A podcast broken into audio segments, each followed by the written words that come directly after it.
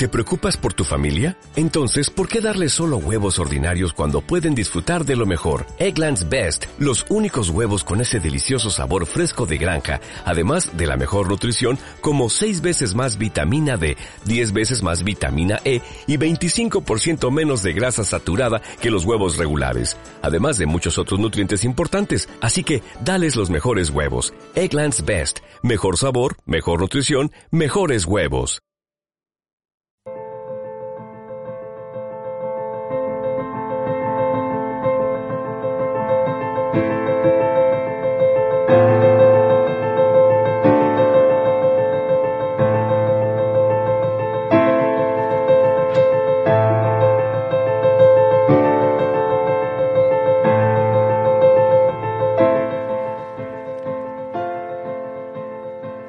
Buenas tardes, bienvenidas, bienvenidos a un nuevo programa, un nuevo capítulo de Al otro lado del libro. Ya sabéis que estamos en Radio Utopía, en el 107.3 de la FM, aquí en San Sebastián de los Reyes, a las 7 de la tarde, todos los lunes. Bueno, todos no, pero lo intentamos.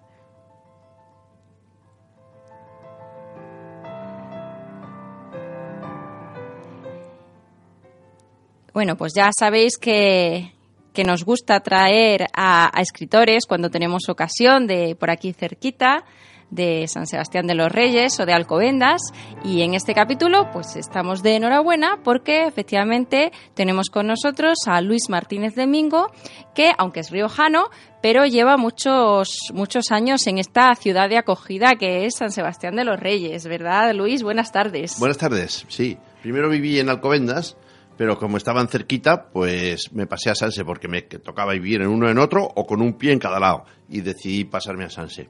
Sí, yo, yo también vivo un poco en el medio, es, es, es lo típico, ¿verdad? en estos casos a mí me costó, me costó saber dónde, cuándo estaba en Sanse y cuándo estaba en, en Alcobendas. Creo que de hecho has trabajado en Alcobendas, ¿verdad? En un instituto muchos años. Pues nada menos que, que en el Ginero de los Ríos desde 1900, 1981, que vine de Barcelona, hasta el 2009 que me jubilé. Me jubilaron por viejo dice, usted ya no sirve para nada. Y me echaron y ya pues nada, como me pagan, pues estoy contento. y te puedes dedicar a otras cosas que también te gustan mucho, ¿verdad? sí, la verdad es que sí. Eh, bueno, lo cierto es que esto hay que empezar pronto. Bueno, cada cual va a hacer lo que quiera, ¿no?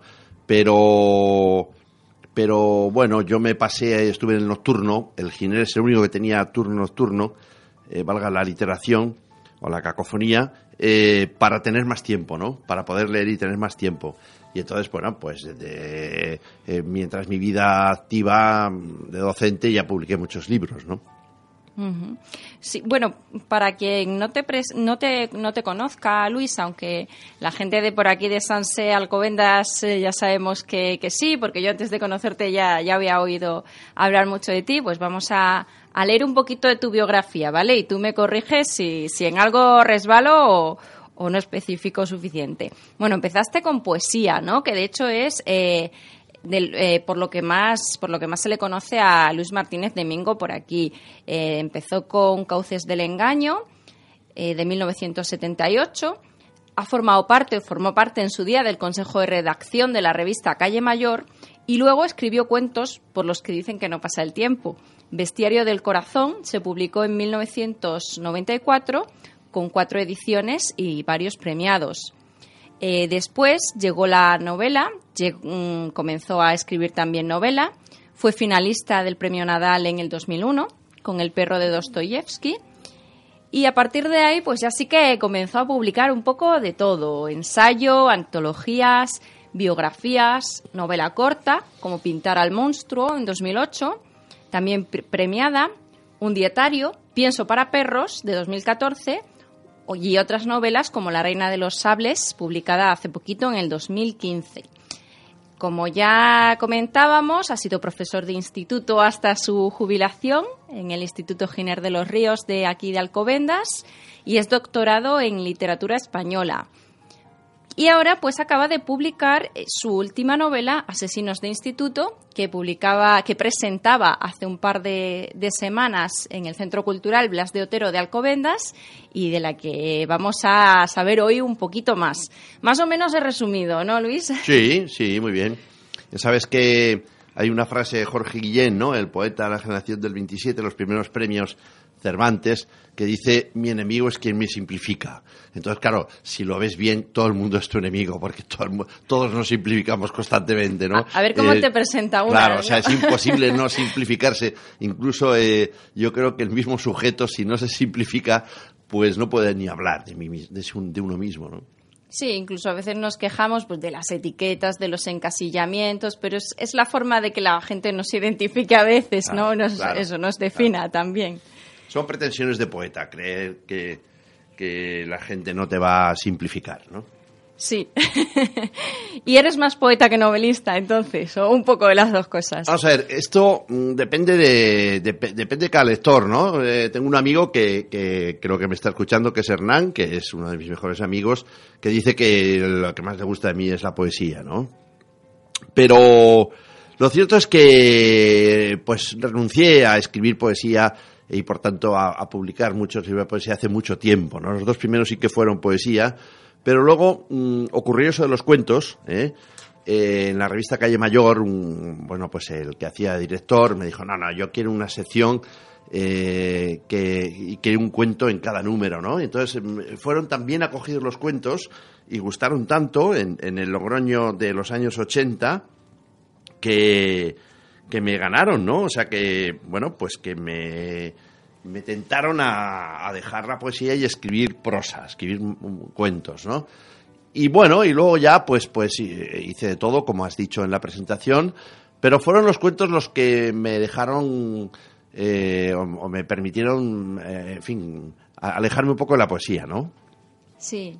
Y fíjate, yo eh, antes pensaba eh, que para la novela hacía falta mucha más constancia, mucha más perseverancia que para la poesía o, el relato. ¿Tú piensas que es así o no necesariamente? Porque quizá en la poesía o el relato, bueno, pues la idea te viene en un momento y queda plasmada y sin embargo para la novela hace falta la rutina, ¿no? Para que no se te vaya un poco la, trama. Sí, yo suelo decir que... Eh, incluso se lo dijo se lo digo a Celestino algunas veces mira las novelas se hacen con el culo o sea como no te sientes y te quedes ahí quieto no hay nada que es una buena forma de expresarlo sí bueno estas butades que tanto expresionistas y de mal gusto no eh, bueno es que en literatura no no cuenta tanto la, perseverancia es decir yo tengo un amigo que decía, bueno... ¿Qué tiene eh, más mérito? Una cosa no, ya, pero bueno, vamos a ver. Eh, decía un amigo, ¿no? Un catedrático de, de pintura, ¿no? De, de, artes, ¿no? Dice, bueno, eh, Umbral, Umbral, con su columna, luego, luego eh, publica un libro o dos al año, no sé qué. El día que se muera Umbral, va a salir todo por delante de él y se acabó Umbral, ¿no? Bueno, pues igual es mucho decir, pero claro, si tenemos en cuenta que hay gente que ha pasado a la historia de la literatura con letras de oro, 25 mm, transatlánticos por delante de umbral, como por ejemplo Garcilaso o San Juan de la Cruz, pues, pues no importa la, perseverancia, no importa que seas, eh, que seas tan, tan pesado, ¿no? Mm, lo que cuenta son los logros, ¿eh? Y los logros, mm, pues yo creo que se definen a posteriori, o sea que que bueno, que haces cosas y que eh, depende de, tu, de tu elan vital, de las lecturas, de cómo sintonices eso con tu memoria, de lo, de lo célebre que estés eh, en ese momento de tu vida, pues haces un libro interesante o muy valioso o un libro pues importante, yo qué sé, eh, lo tienen que decir los demás, o haces un acto fallido, ¿no? La mayor parte son actos fallidos. sobre todo vistos, sobre todo vistos desde uno mismo, ¿no? desde uno mismo y pasado el tiempo, ¿no? eh, ocurre, por ejemplo, cuando has hablado de Cauces del engaño, el primer libro. Bueno, esto ya me, me, ha pasado hace mucho, ¿no? Mm, pasó hace muchos años. Cuando lo publiqué, bueno, pues eh, fui el primer escritor riojano que publicó fuera de, de, de, Logroño, ¿no? Estamos en el año 78 en Barcelona, en una editorial como ámbito literario y tal, y bueno, me recibieron, pues, no sé si dice en loor de multitudes o en olor de multitudes, pero me parece que van en las dos cosas, ¿eh? Pero, pero, y bueno, unas entrevistas muy largas y tal. Y este libro, pues, bueno, pues eh, hubo gente que lo elogió muy bien, mucho. Al cabo de los años, mm, pero de pocos, de 8 o 10, a mí no me gustaba ningún poema, me gustaban dos. Y ahora me siguen gustando esos dos. Los demás no valen para nada. O sea, Esos y, son los que y- me da vergüenza decir que he escrito esto y que, y que he publicado esto. Así, Pero así eso- te lo cuento. Eso es porque somos muy perfeccionistas también, ¿no? Yo creo que uno va evolucionando, eh, no necesariamente, bueno, para mejor, claro, pero, pero a veces también tiene su frescura y su, su lado positivo los primeros escritos, ¿no? Sí, eh, bueno, hay que, hay que distinguir entre, entre la necesidad que tienes de cariño, de que te atiendan, de que te hagan caso, la importancia que dan los demás, ¿no? Y después la autocrítica que te haces a ti mismo. Eh, si yo no concibo el escritor sin autocrítica, ¿eh? O sea, lo que pasa que eso pues no se puede demostrar, ¿no? Cada cual tiene la suya y hay que pero hay que aplicarla. Y entonces, mm, bueno, pues yo estoy harto de ver escritores y desde luego que en gran parte será aplicable a mí mismo que, que se perdonan la vida demasiado, que se permiten demasiado, pues qué sé yo, como los abuelos que van enseñando las fotos de sus nietas por todas partes, ¿no? Oigan, mire lo que he escrito, mire lo que he escrito. Escrito usted no vale para nada, o sea, son, como me dijo un día un amigo, y esto no es un libro, son, son hojas cosidas, ¿no? A veces pasa eso. Quizá es, mm, de eso pecan más los escritores primerizos, ¿no? De creerse que su libro es el mejor del mundo, Sí, sí. que todo el mundo tiene que leerlo. Sí, ya te he contado el, el caso, en mi caso, con Cauces del Engaño, pero yo creo que se aprende a escribir mm, haciendo palotes, como todo, ¿eh? Se aprende como todo. Eh, como pues a ser un buen ebanista o qué sé yo, a ser un buen linotipista o lo que sea, todo. Es cuestión de oficio, de años. Al, eh, pretender que al principio, o sea, que en los primeros pasos, pues vas a batir el récord de altura, pues eso, pues eso, pues propio de alguien que se quiere mucho, ¿no? Y que se tiene en muy alta estima. Yo creo que se aprende a escribir haciendo palotes y que hay que insistir mucho y a, y a veces pues suena la flauta. Sí, mira, fíjate, yo no sé si me estoy haciendo cada vez como, no sé cómo decirlo, casi más snob con esto de, de, la literatura, pero últimamente, si no snob, por lo menos maniática. Y, y tengo la manía de cuando doy con un escritor o una escritora que tiene ya una trayectoria larga, consolidada, me gusta empezar por el final. Porque muchas veces eh, he leído algo de un escritor que, que no me ha llamado la atención y luego, eh, al cabo de los años, ha caído otro libro en mis manos del mismo autor y me ha encantado la forma de escribir. Entonces, Mm. veo en la mayoría de los casos una evolución muy importante. No tanto en cuanto a la trama, quizá a la acción, sino a la forma de describir, a, a- a- a la belleza, ¿no? De, la, de, la, de esa creación. Entonces, últimamente hago eso. Y bueno, ya si me gusta el primer libro o uno de los primeros libros de, de un escritor, sé que me van a gustar los demás, ¿no? Pero a poder ser, por ejemplo, con esto de las sagas, ¿no? De novela, novela policíaca o novela negra, que también, bueno, la mía es una saga, ya sabes, pero hay, hay mucha moda, digamos, con eso. Pues no empiezo por el primero, empiezo por el quinto o por el séptimo, porque, Ya, ya, porque ya, veo la evolución. Entonces, en ese sentido, yo, yo creo que sí, que aunque tiene su valor y su frescura los primeros, Ya. al final uno aprende. Entonces entiendo que vas a empezar por, por asesinos de instituto conmigo, ¿no? Yo creo que sí, porque bueno, tú ves que en tu caso, claro, has, has tocado todos los, los palos Sí. y, y también sería bueno conocer un poco de, de todo. Pero, pero sí, eh, creo que con Asesinos de Instituto. ¿Cuál otro nos recomiendas? No, vamos a ver. Que ahora ya nos metemos con él porque es el que acabas de presentar y, y me gustaría que lo conociéramos un poquito hablamos de asesinos de instituto, dices. Bueno, venga, vamos a empezar por Asesinos de Instituto. Bueno, Sí. eh, estuvimos aquí, eh, pues la última vez, en la semana pasada, me parece. En Indignados Sí, FM, con- que también estuvo, y tal. estuvo aquí Entonces, en el programa. bueno, pues eh, yo creo que hablamos lo suficiente, ¿no? Pero, mm, en fin, me llamó la atención la cultura satánica, ¿no? Toda la que está llena de odio, de, de rabia y de violencia, ¿no? Y, y que, y que, bueno, está alimentando a muchísimos jóvenes, eh, algunos de los cuales, pues, son psicópatas y, y- y cometen una una escabechina, ¿no? Hacen escabechinas como los de Columbine, ¿no? De Chihuahua, en México, tal. O aquí el de la katana, ¿no? El, el Rabadán, me parece que se llama.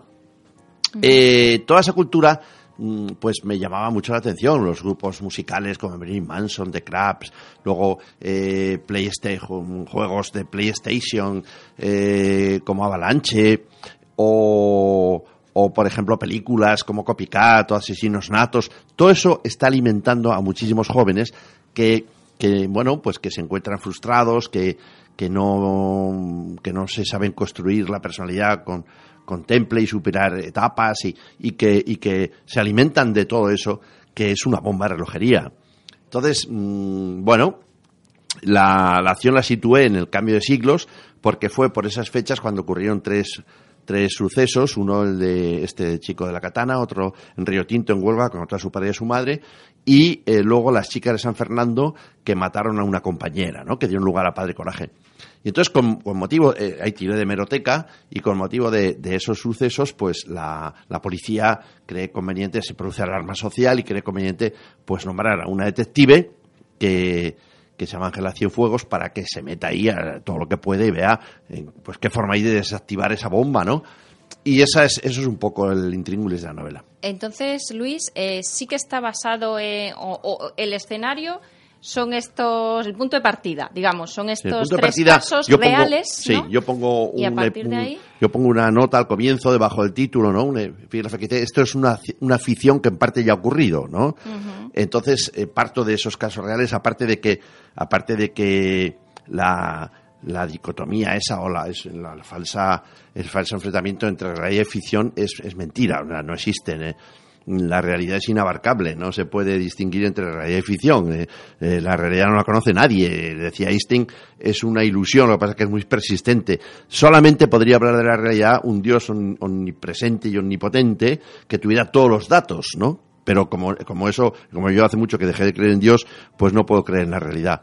Entonces, la realidad depende del grado de información. Es decir, si eres, si eres bioquímico, pues la, eh, pues todo lo que te haga con la bioquímica, pues te permite un grado de información que a los demás no. Si eres, si eres, eh, pues qué sé yo, cineasta, pues tienes una información sobre cómo se construye una película, los caracteres, tal, que los demás no saben, ¿no? Entonces, nadie puede hablar de la realidad porque es todo lo que nos ocupa y nos envuelve y además nuestra vida interior. Por tanto, pues la, la, la dicotomía de ficción no existe. Para mí estamos constantemente en la ficción. O si quieres, hay una frase de Arreola, del, del cuentista mexicano, que dice, los habitantes de ficticia somos realistas. Ya sabemos de antemano que la liebre es un gato.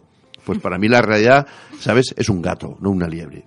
Sí, vivimos en nuestra propia ficción, al fin y al cabo, ¿verdad? Mm. Con esa información que cada uno tiene y, y, y esa perspectiva propia.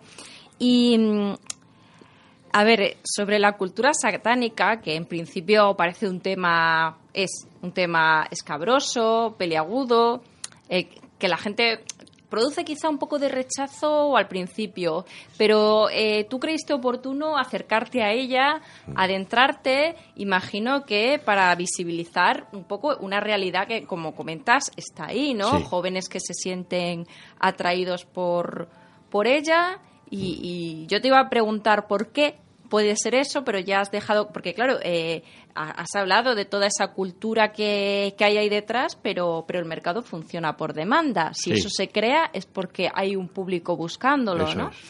Apuntabas hacia sí. la frustración, sí, quizá, ¿no? De la sociedad que tenemos. Vamos o... a ver, eh, eh, esto, esto que hablas apunta un poco al, a la portada del libro, ¿no? Eh, esta editorial en la que publico ahora, que es Verbum, que es una editorial hispano, hispano-cubana, me permite incluso diseñar las portadas de los libros. Entonces, la portada, que son dos chicas jóvenes con melena, que eh, chicas que están metidas en, dos capuchones de, tiburón, eh, en fin, eh, destaca sobre todo los dientes enfrentados, una portada muy violenta, pues hay algún compañero que me ha dicho, hombre, es, es aberrante, esa portada es repelente, no apetece leer ese libro, ¿no? En cambio, eh, en cambio, en la Casa del Libro de Madrid, solo por la portada lo han tenido dos meses y todavía me parece que aparece en algunos sitios, eh, lo han tenido como, pro, como promoción. ¿Eh? Es que no deja y, y, es que esa portada, esa portada engancha. Por eso uh -huh. elegí esa portada. Pero es que además sí. la portada tiene que hacer alusión a, al tema fundamental o, o, o, a los, o a los, eh, en fin, cruces de caminos que aparecen en el libro. Y claro, los, los chicos de esta edad de instituto están formándose todavía, están, están en plena espeleología de, de la introspección, ¿no? Y lo digo porque tengo una nieta de 13 años que, que bueno, que cambia cada día, ¿no? Y, eh, eh, bueno, pues como están muy inseguros y, y, quieren tener presencia, pues entonces se refugian en una, en una actitud que es agresiva, que es violenta. Por eso me puse esa portada. Bien, lo que pasa es que que ya he hablado de la, de la detective, eh, que es una psicóloga, que es Ángel, eh, esto, Ángeles Sin Fuego, Ángela Cienfuegos. Entonces, ella lo que quiere es ver, mm, o sea, desactivar eso, meterse ahí para, para pero tiene un, un enfoque psicológico, pedagógico, eh, educativo, ¿no? O sea, que la novela, a medida que te vas metiendo, sí que, sí que te va a contar casos violentos, porque con ese título, con esa portada y hablando del de la katana, pues a mí, pues, pues no se puede rehuir la violencia. A mí, me- a mí, a mí lo que no me gusta es ser cursi ni, ni timorato. O sea, que si estamos hablando de eso, eso es parte de lo que llamamos realidad, yo lo voy a contar de la forma más descarnada. Sin medias tintas. No, no, no. A mí la, la cursilería me repele. O sea, que, o sea, que si tú ves que soy cursi en algún momento, cortas la emisión y nos vamos. Esto, entonces, pero, pero sobre todo, y ya me lo han dicho eh, pues muchos compañeros, ten en cuenta que le han presentado el jefe de estudios del GINER, que, eh, que es Pedro Hilario Tundidor, y el director del Severo Ochoa, mm, Agustín Calvo, que fue compañero, fueron ambos compañeros míos en el GINER, ¿no? Entonces, los dos me han dicho que a medida que lees te vas mm, enfrascando en eso, pero vas descubriendo cada vez más el interés psicológico y pedagógico que tiene, que tiene la novela, ¿no? Eh, incluso mm, en la simbiosis que se produce eh, en los dos caracteres más importantes que son el de Benjamín y el de Ángela Cienfuegos. Se produce una simbiosis que lleva al final y que no puedo descubrir porque, porque yo quiero vender libros y si ahora la destripo, pues no vendo y no llego a fin de mes. No, no, no, eso está, eso está claro, eso está prohibido en este programa, destripar novelas. Benjamín es otro de los protagonistas, ¿no? Junto, Sí. a, junto a la inspectora Sí. Cienfuegos. ¿Qué papel juega Benjamín? Benjamín es todo ficción, ¿no? Eh, eh, ¿Es un alumno, un adolescente? No, no, sí, es un adolescente que tiene la edad del instituto y, y bueno, pues eh, su padre se marchó y, y no le dejó ninguna huella y su madre se la encuentra un día que van pues eh, de copas, eh, pues un viernes por la noche por Madrid, se la encuentran por ahí por por lavapiés y es drogadicta, ¿no? Y está en fase terminal casi, ¿no?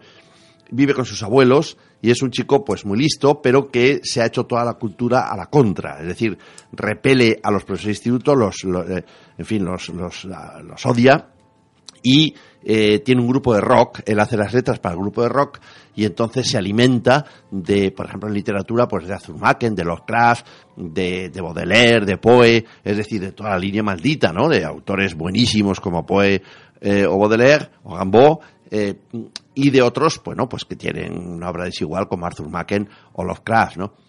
Eh, y entonces, bueno, pues con todo ese, él escribe, él escribe letras para canciones, pero también poesía, y con todo ese bagaje, bueno, pues que está cargado de violencia por todos lados, pues mm, pretende tirar para adelante en la vida. Y no digo nada porque hay que leerla. Sí, sí.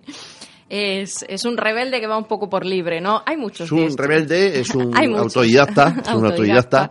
pero que se afirma a la contra, o sea, desprecia la cultura que le dan porque dice que no vale para nada y que es, y que es cursi, efectivamente, y que es una, una cultura edulcorada, es una cultura burguesa, que no tiene fuerza ninguna y que solamente vale pues para situarse en esta sociedad que está, según él, descafeinada, ¿no?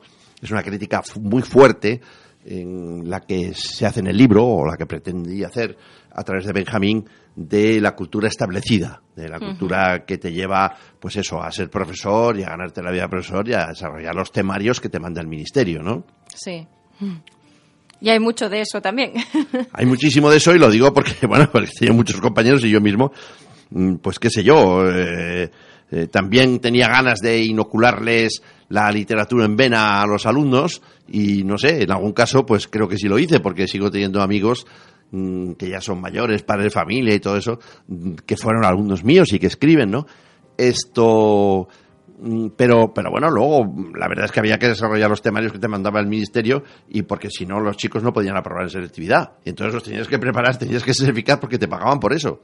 Sí. No te podías eh, pasar las clases hablando del romancero gitano y declamando a Machado y a César Vallejo y a Baudelaire. Al final hay que ceñirse al patrón, ¿no? Claro. La norma Te establecida. pagaban por eso. Entonces eh, no podías engañar a los alumnos porque además me parece inmoral, ¿no? Y bueno, pues imagino que aquí habrá crueldad, habrá, habrá algún enigma que, que se descifrará al final, ¿no? Bueno, eh, es una vela policíaca, puesto que hay detectives y hay, y hay, y hay asesinatos, ¿no? Hay Sí. asesinatos. Eh, ficción criminal, pura y dura. ¿eh? Ficción criminal. Es- sí, es, vamos a ver, lo- estos chicos son psicópatas. ¿eh? El de la katana y el, y el Benjamín que me invento es un psicópata. Un psicópata no es un psicótico, no es un enfermo. ¿eh? Un psicótico, eh, bueno, pues es una persona que tiene la mala suerte por su código genético de tener deficiencia, pues según dicen los psiquiatras, de sodio, de, de potasio, de, de los oligoelementos, ¿no? Y eso se trata. O sea, hay mm, productos como la cipresa y el, y el aloperidol que, que corrigen eso y se puede llevar una vida normal siempre y cuando te mediques y, estés vigilado. Si eres un psicótico, pero un psicópata es una persona que no tiene mm, que no tiene instinto de, de- de relación social, que, que no que no tiene talento para, para establecer relaciones sociales y por tanto afectivas y que se va aislando y entonces mm, se hace un caparazón, se nutre de una cultura pues que es mm, que, que repele el entorno, ¿no? Y se va haciendo ahí en esa especie de caverna maldita, se va haciendo un personaje y, y un buen día, en algunos casos, pues estalla. Hay más, muchos más psicópatas que, que los que los asesinatos que salen en la prensa, ¿eh? Sí, Pero- sí, y- sí, y bueno, estamos verdad- rodeados. en efecto, sí. Y si, bueno, la verdad, la verdad es que yo suelo decir que debajo de la sociedad está la selva, ¿eh? O sea, no creamos. Lo que pasa es que no somos conscientes, por eso de que no conocemos la realidad de todos los peligros que nos acechan. Pero bueno, a montones, a montones. Y no hablemos ya de la violencia de género y todas esas cosas. Eh, ¿Sabes? Que eso ya no son psicópatas, eso ya es, pues, mala hostia, ¿no? Que tiene la gente. Pero en vez de suicidarse primero, eh, como dice mi hija, yo tengo dos hijas, joder, primero que se suiciden y luego que hagan violencia de género. Pues no, ¿eh? Sí. Ah, eh, se revés, termina ¿no? todos intentando suicidarse, pero primero se llevan por delante a la persona que más quieren. Eso no tiene salida ninguna. Mm.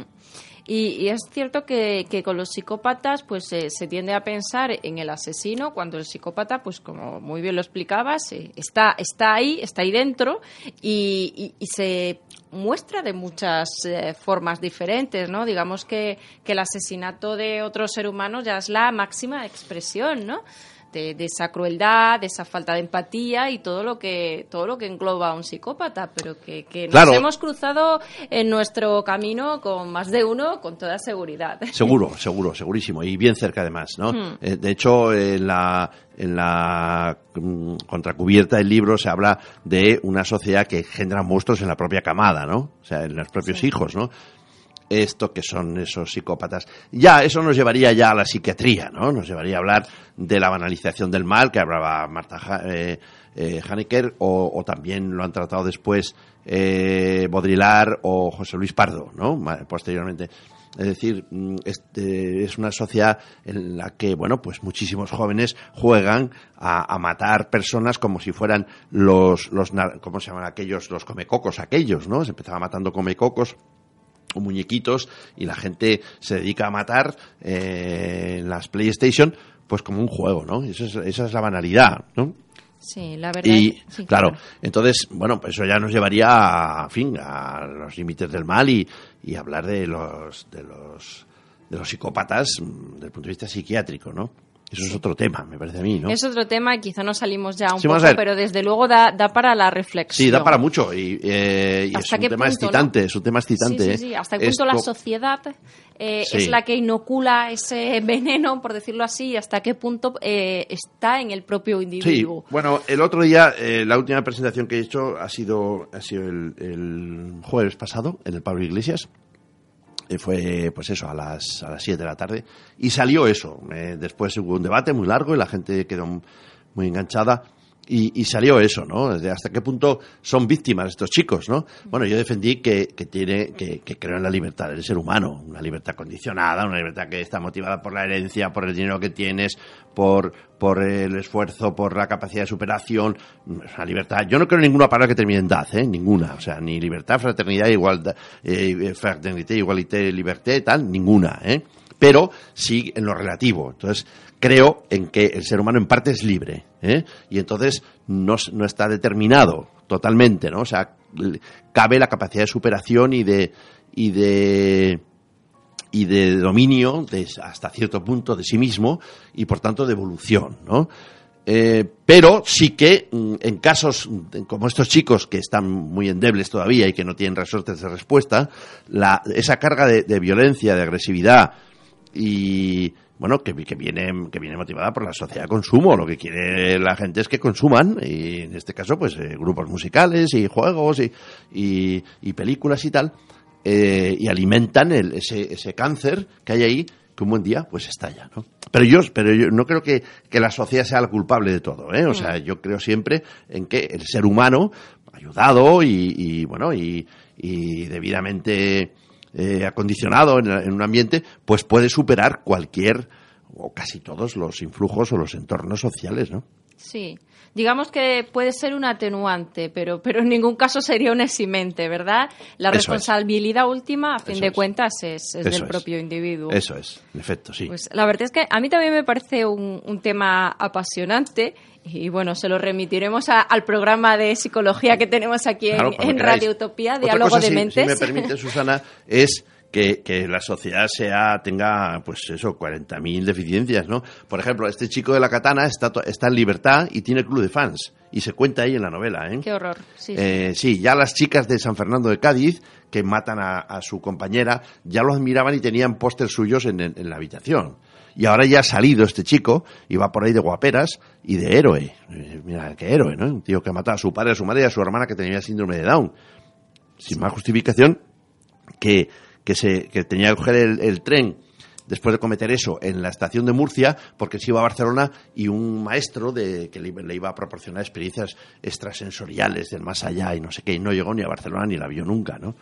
Ni lo, ni lo vio nunca este chico, o sea, una cosa pues que le patinaba el tarro bastante.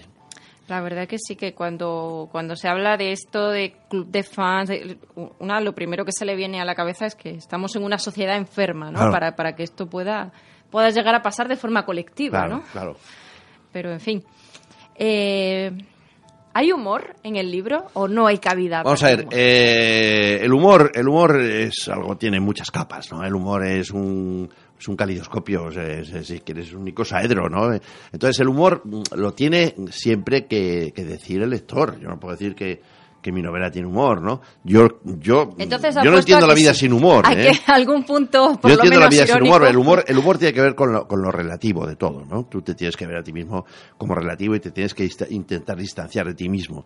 Entonces, yo creo que sí que hay humor, pero sobre todo lo que me interesa como novelista es enganchar al lector y que se quede ahí, eh, en fin, nubilado y que avance y que tenga necesidad de seguir avanzando y que, y que a- aprenda, aprender deleitando, ¿no? Es mi, mi propuesta, es de que, que aprenda mientras se lo pasa bien y se deleita, ¿no? Sí. Ahora, humor, es que yo mm, y es que yo no creo que se pueda prescindir de humor ni en la poesía, ni en los cuentos, ni en nada. O sea, lo que pasa es que es muy relativo, porque el, humor es lo más subjetivo del mundo. O sea, mi mujer se ríe siempre con unos chistes que a mí no me hacen ninguna gracia, y viceversa, y viceversa, de verdad. O sea, entonces, el humor es, es un enfoque, y más si te despierta, si te una risa, pues eso, descomunal, ¿no? Eh, eh, una risa pues visceral pues es, es que es mm, pues, pues, tan relativo que es que se pierde en las, en las más eh, cóncavas intimidades del sujeto no el humor no sé no sé qué es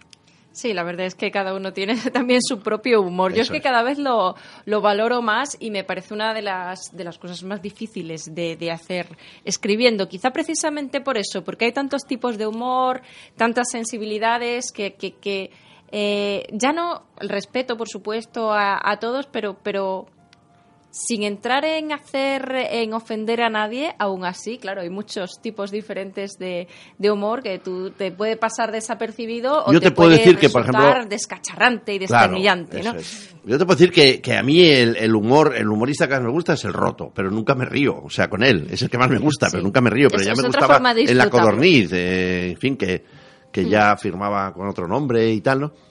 Eh, y luego, pues, pues qué sé yo, eh, eh, pues, pues en qué humoristas me gustan, pues es que eh, Famino y cansado, pero, pero algunas veces, otras no, y, y qué sé yo, me reí, por ejemplo, con aquello de del eh, martes y 13, ¿no? El de la empanadilla, ¿no? De la, pues aquello, a la larga me reí muchísimo, ¿no? A la segunda, a la tercera ya me entró una risa. Digo, esto tiene, esto es buenísimo. Y ya me, no me moría de risa. Pero qué sé yo. El humor es totalmente subjetivo. ¿eh? Y además depende incluso del momento en el que estés. Del periodo de vida por el que atravieses. Es muy, es ineludible en la vida, ¿eh? Pero es mm, totalmente subjetivo. O sea, hay que decir cada sujeto en cada momento. Sí, que algo nos haga gracia o no, depende de tantas cosas, o que nos arranque una carcajada, pues sí. Y mm, ¿Tendrá continuidad esta inspectora Ángela Cienfuegos? Antes que mencionábamos las sagas y por ahora no, por ahora no. ¿eh? ¿eh? en fin, siento decirte que porque sé lo que escribes, que, que yo creo que todos los libros que he hecho son diferentes. ¿eh? Y ahí están. Ahí va a ir mm, ahora, sí. Yo eso no, me estaba pareciendo. No, no creo que tenga continuidad, pero lo digo ahora, ¿eh? Igual porque he hecho una novela histórica, he hecho El perro de que es novela, es literatura en vena, luego hice una novela pues, psicológica que es Morir de hambre, y luego novela, novela corta, la de Bacon, que, dicen que es de lo mejor, y, y, ahora no sé, ahora estoy en una novela que mm, es histórica, pero también es de denuncia, y no sé si va a salir adelante o no, pero yo sí que puedo decir, a, partir de lo que, de lo que, del momento en el que estamos, mirando hacia atrás, que todo lo que he hecho es diferente. ¿eh? O sea, he hecho biografía, he hecho ensayo, he hecho poesía, he hecho, he hecho cuentos, he hecho novela corta, he hecho novela larga. Eh, yo no sé hacer novelas como Pérez Reverte. Sí, y, dentro, bueno.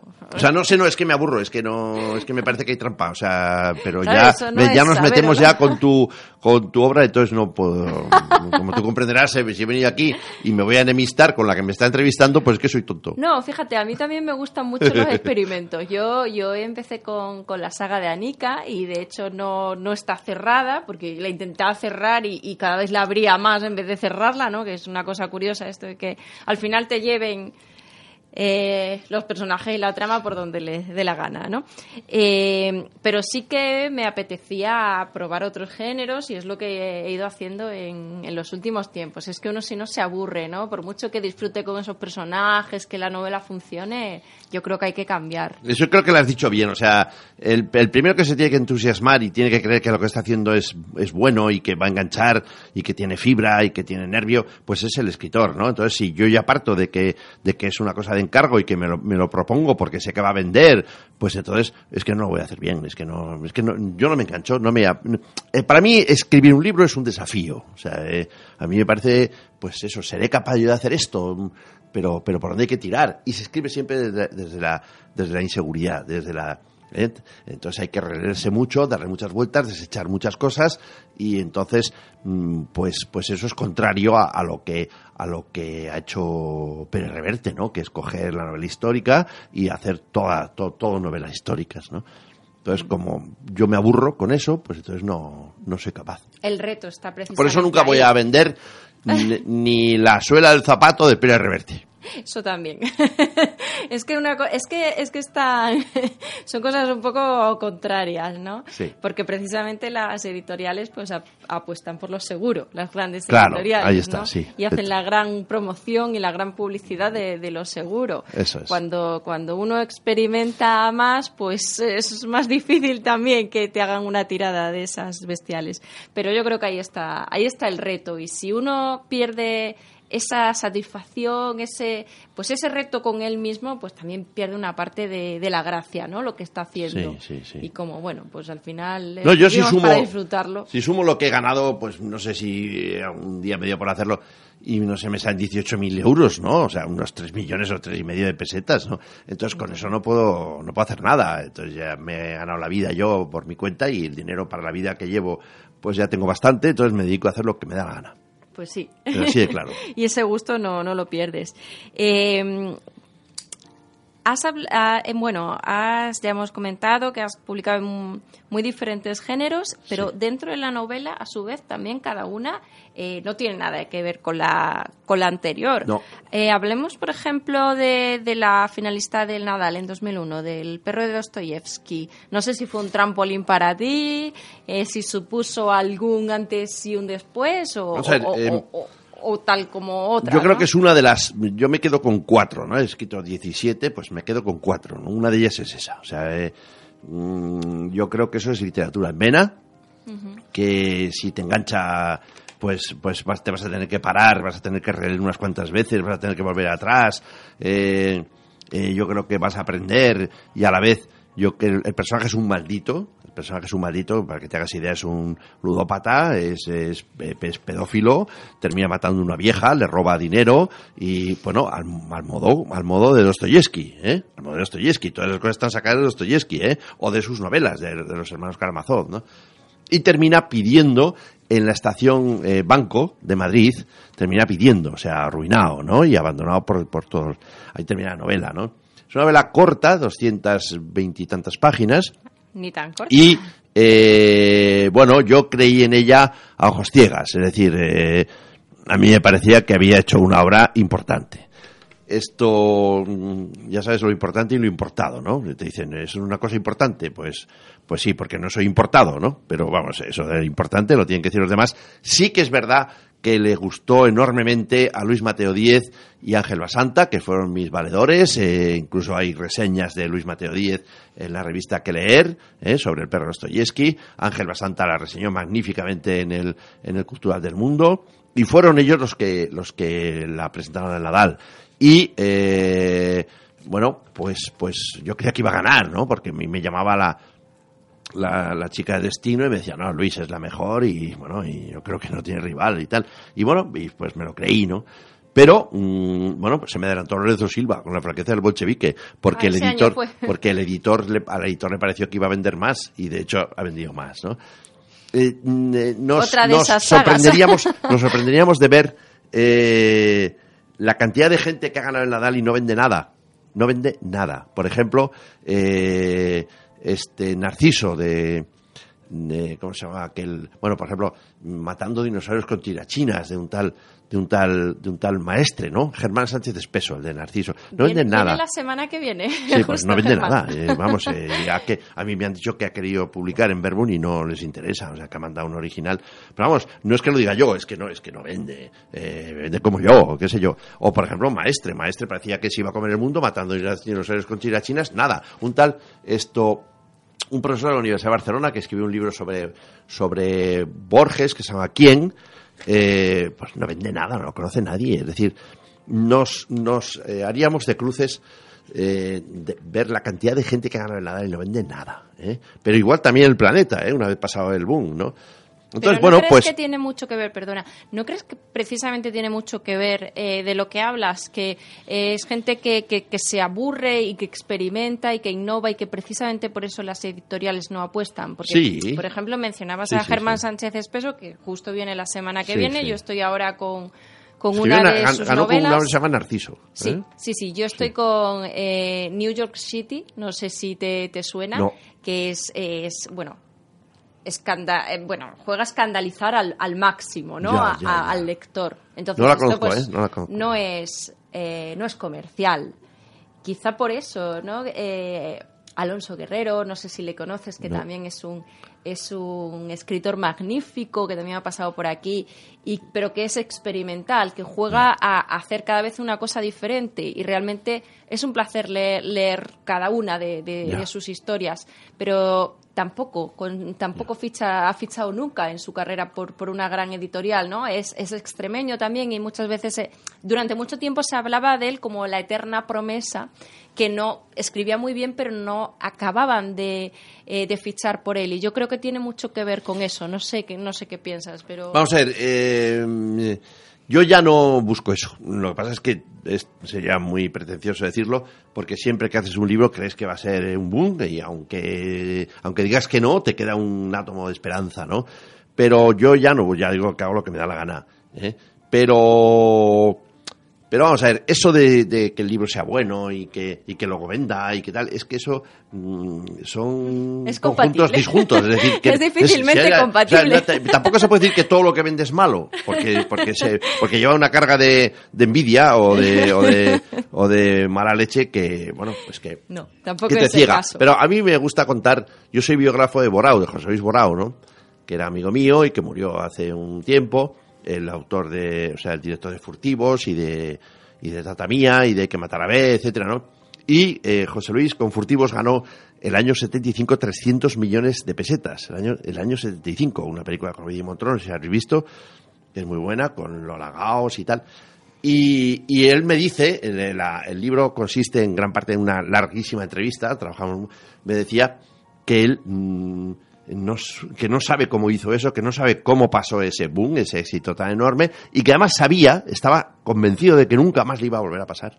Y no le pasó nunca más. De tal forma que, ese dinero y otro mucho otro, otro, otro mucho más dinero, otra más cantidad, lo juntó en una película mm, que, que, empezó a rodar en Los Ángeles y que tardó un montón, que se llama eh, Sobre las espaldas mojadas, ¿no? Eh, ¿Cómo se llama? Con Victoria Abril, no sé si has visto. Eh, sí, es que no me acuerdo, hace muchos años. Bueno, pues esto... Y perdió todo, ¿no?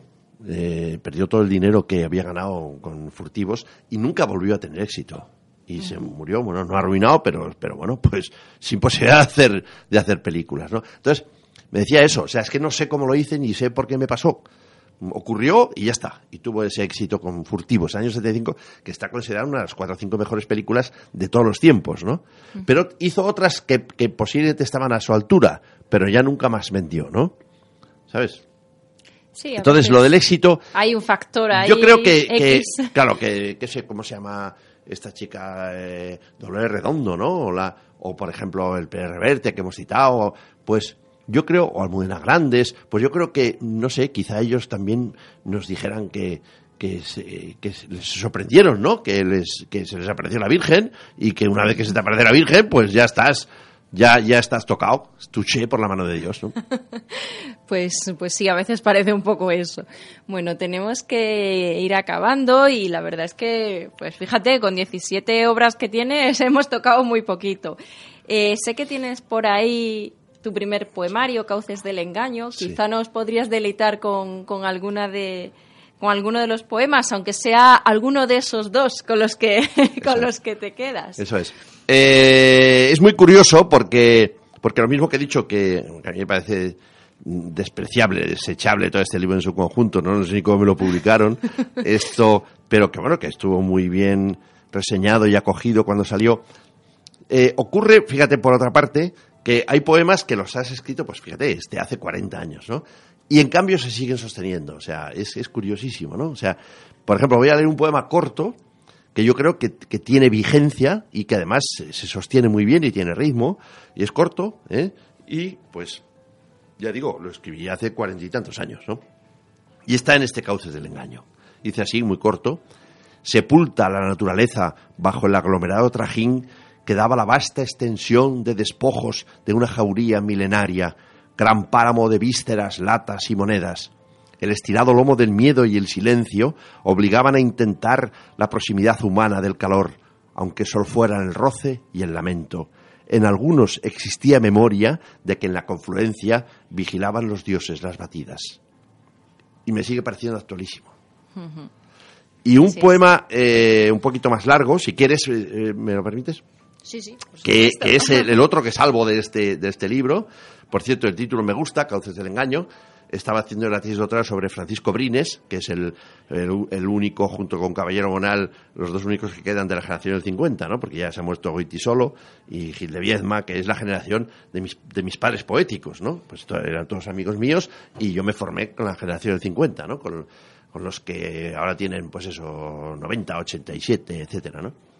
Entonces estaba haciendo la tesis sobre él, sobre Francisco Brines, y este título viene de ahí, Cauces del Engaño. Es, eh, emana un poco o dimana de la obra de Brines, ¿no? Este es un poema que no tiene nada que ver con el anterior, porque si, si los libros tienen que ser diferentes, los poemas no digamos. O sea, para mí el poema, eh, yo solo, solo citar a Machado, ¿no? Un poema es un, la poesía es una honda palpitación del espíritu. Entonces, bueno, a saber qué es el espíritu, pero él, tiene que palpitar algo ahí y tú lo tienes que notar y, te dan ganas de cogerlo y entonces lo que sacas de, de, esa de ese sondeo o de, o de, esa, de, ese intento de rescate, lo que te queda en los dedos, pues es el poema, ¿no? Sí, bonita imagen.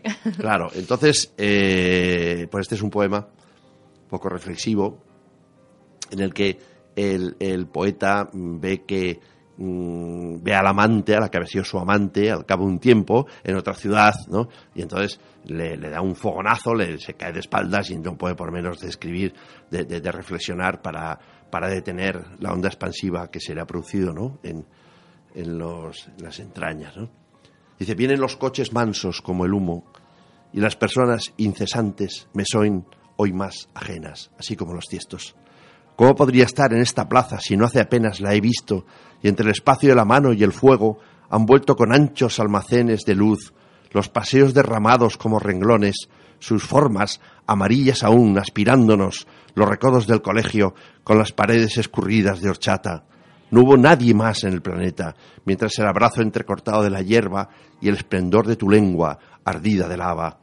¿Quién podrá ahora con el retorno espiral y retráctil de tu vientre y aquel columpio ahí que llenaba de globos tu vestido y encendió dos lamparillas a plena clemencia de las rosas? Vencí, recuerdas, a todos los gigantes a riesgo de mi pecho que partía las lanzas como paja. El pecado fue levantar los empíreos hasta donde dice que rugen las fieras, como aquellas figuras del cuadro de Chagall. A ti también, esos débiles pliegues de tus ojos, te han enseñado estos años a tolerar la oscuridad. De ahí lo comedido de tus buenas maneras. No, Grosworth, no es suficiente la emoción rememorada en la tranquilidad. He de serenarme lo antes posible. Al fin, mientras va girando la fosa de los días en el más perdido de los olvidos, van calando invictas las reglas del juego y con ellas el tiempo. Ya sabes, el tiempo. Me mandaré no volver por aquella vereda de los sauces ni saludar más a aquellos ya no niños que tú y yo sabemos. Me mandaré otra vez seguir sin más aplomo que la planta oscura de mis pasos. Y ese poema está hecho pues hace 40 años y para mí sigue siendo palpitante. Absolutamente. Pues con ese poema nos vamos a despedir, Luis. Está aquí ya las compañeras de la hora violeta que, les toca comenzar su programa. Así que muchísimas gracias por el ratito. Ha sido, ha sido muy grato, en verdad. Y nada, espero que lo hayan disfrutado también. Pues ha sido un placer, lo que pasa es que como se dice tópico, pues le quitamos el tópico y se queda el placer. Estupendo, pues ya sabes que aquí tienes tu casa, sea o no eso un tópico, Luis. Muchas gracias. Muy amable, gracias. Hasta el próximo programa, nos despedimos ya. Muy buena entrevista. Mm.